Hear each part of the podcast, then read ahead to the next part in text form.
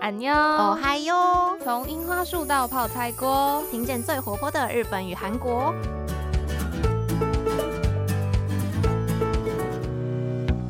여러분안녕，수지입니다。又和大家见面了。那在这两周的时间，应该应该大家也都和我一样，每天守在电视机前面看东京奥运吧。其实秀智平常真的是非常少看电视的人， 但是在东京奥运期间呢，我完全变成了电视儿童，而且不管是看得懂的、看不懂的项目，都非常的投入。那相信大家应该也都有感受到，努力为国家、努力为自己争取荣誉各国选手的魅力吧。尤其是今年台湾的选手真的是大放异彩，创下运动史上最佳的奥运成绩。那我们的选手有多优秀，也不需要秀智再多说了，相信大家一定都感到非常的骄傲。不过毕竟呢，这里还是安妞哦嗨哟嘛，所以接下来秀智就要借用一点时间。来跟大家分享一些韩国队或者是韩国选手比较特别、比较有趣的消息喽。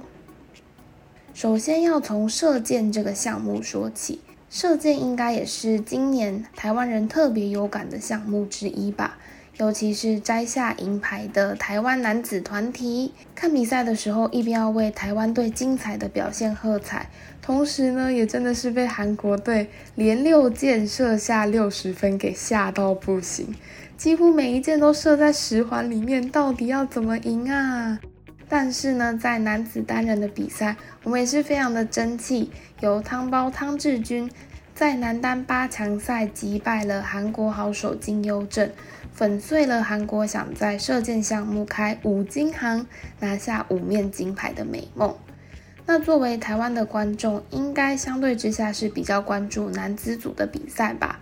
那接下来秀智要来介绍的就是女子组相关的选手喽。这位是在奥运史上第一位单人就拿下三面金牌的三金女王，韩国射箭选手安散。安山，那安山选手是二零零一年出生的，在本届奥运女子团体、女子个人以及混双三项比赛都拿下了金牌，可以说是本届韩国队夺金的一等功臣。那年仅二十岁的安山是从国小三年级的时候开始学习射箭，二零一六年开始就参加了大大小小的国内外射箭比赛。终于在二零一八年首次入选韩国的国家代表队，也一直维持国家选手的资格到本届的东京奥运出赛。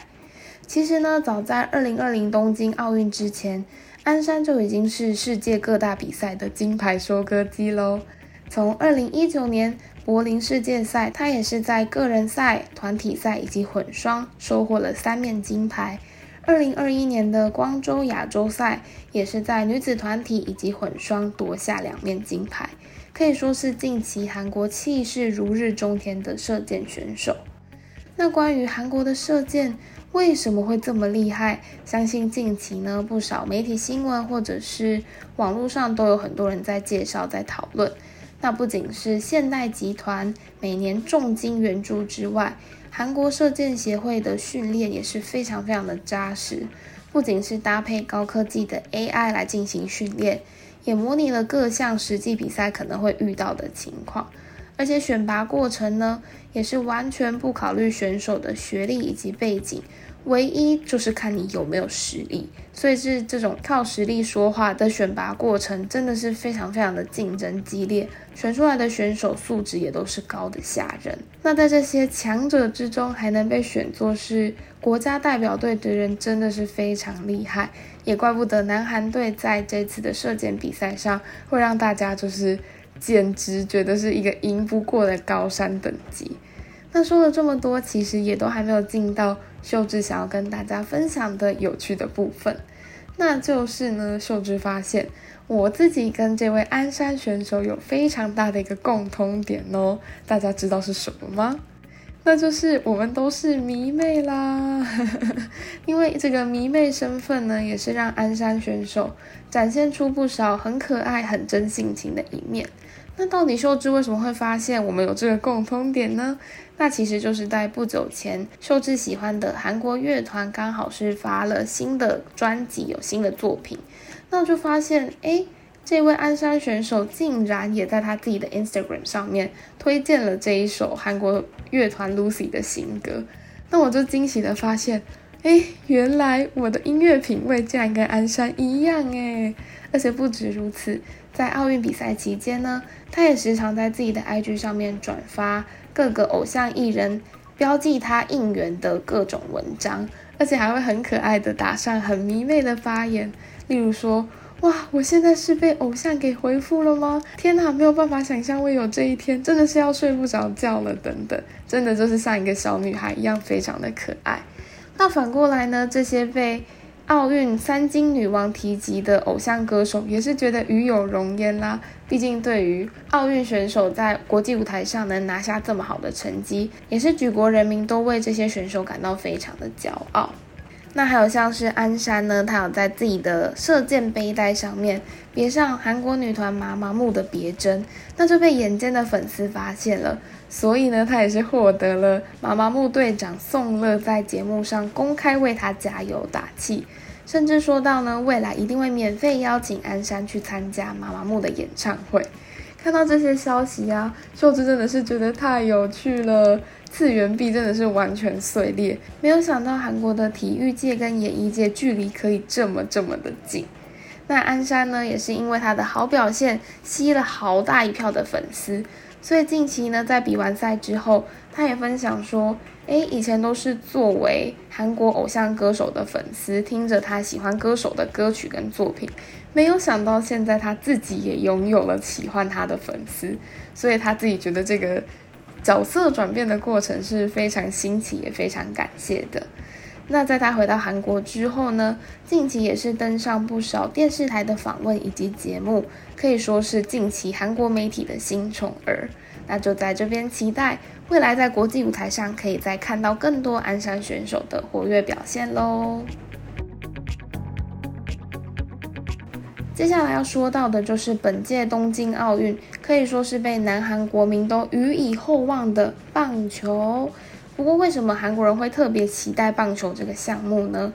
那是因为在上届有举办棒球的2008年北京奥运时，南韩队当时是以九胜零败的完美成绩单拿下了金牌，所以这一次呢，非常多人都很期待说，诶，搞不好韩国队可以再次蝉联冠军宝座。但这次东京奥运初赛棒球项目的其实只有六个队伍，分别是韩国、日本、墨西哥、美国、以色列以及多米尼加。这边不知道大家记不记得，在两周前，秀智刚好有跟大家介绍到。韩国呢，对于免除兵役是有相关的特别条件，尤其是运动选手，如果在奥运比赛上拿到铜牌以上的名次，就可以免除兵役。不过这边为什么会提到免除兵役这件事情呢？就是因为近期在韩国的网络上竟然出现了一个青瓦台的国民联署，这个联署的名称叫做。就算韩国队拿下本届奥运铜牌，也请把他们送去当兵。这是一个会让人看到的时候就想说，嗯，是怎么回事？为什么明明拿到铜牌的选手，竟然还有人执意他们一定要去当兵，不能免疫呢？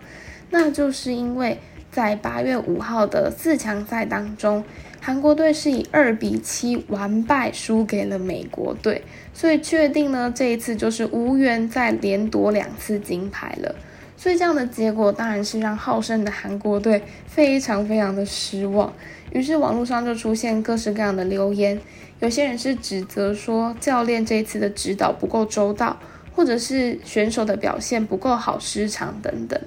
也就出现了这个。哎，明明这次奥运只有六个队伍出赛，那你在六个队伍里面排名第三，这样的成绩居然跟我说要免除兵役，也是让有些人就是没有办法接受这样的结果，所以就在青瓦台的国民请愿中出现了这样子的请愿内容。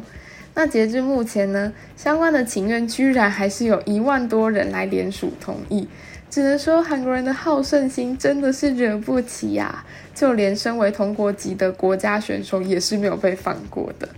不过就在八月七号呢，还有多米尼加跟韩国队的铜牌大战。秀智相信，虽然韩国人是骂归骂，但在铜牌之战的时候，应该还是会乖乖守在电视机前面为自己的国家加油吧。只能说出现这样子的联署内容也是非常的有趣，非常的让人觉得哦，好像蛮新奇也蛮好笑的。那接下来最后的最后要跟大家介绍的项目，就是秀智这几天自己看的最最最投入的女子排球了。刚好在上周的节目中，杰伊有为大家 highlight 介绍了几位讨论度很高的日本男排选手嘛。那这礼拜就换秀智来说说女子组吧。这几天的比赛真的是让韩国人看得有够热血。一方面是因为韩国的国家代表队在二零一二年的伦敦奥运以第四名的成绩坐收之后，暌违九年，终于再度打进四强了。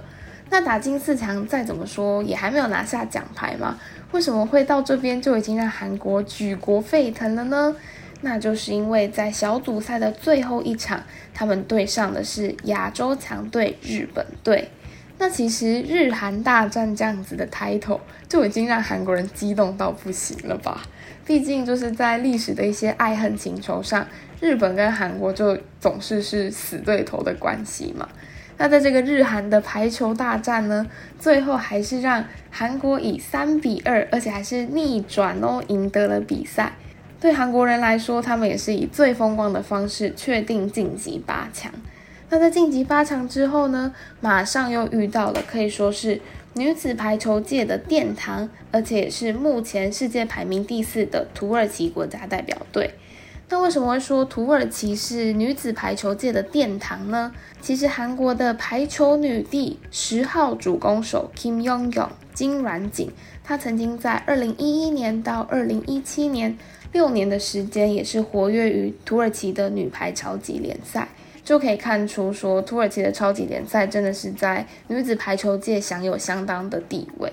但是呢，韩国的女子国家队其实过去对上土耳其的历史战绩是两胜七败，更是在二零一零年之后十一年间都没有赢过土耳其队，所以在八强对上土耳其真的是免不了一定要来一场激战。但在这个大战最后呢，又是让韩国以三比二拿下胜利，所以他们就是时隔九年再度闯进奥运四强。所以这个结果真的是让韩国人都是疯掉，觉得说哇，我们的女排实在是太争气了。不过就是热腾腾的，就在八月六号遇到第一种子巴西队，是以直落三的成绩不敌巴西队的输掉比赛。不过接下来在八月八号将跟塞尔维亚来一场铜牌之争，希望到时候可以再看到精彩的女子排球对决啦。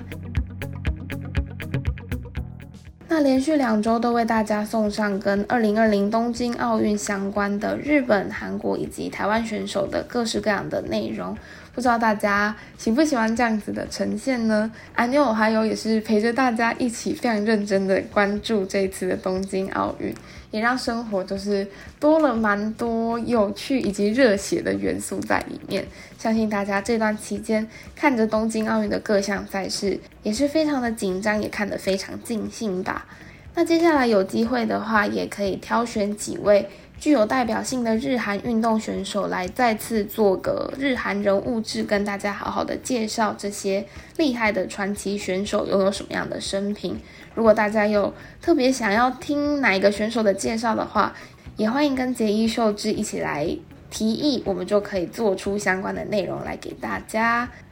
那今天的节目就到这边啦，这集阿妞还有也算是伴随着本届奥运要一起进入尾声了，也谢谢大家听到这边，我是秀智，阿妞。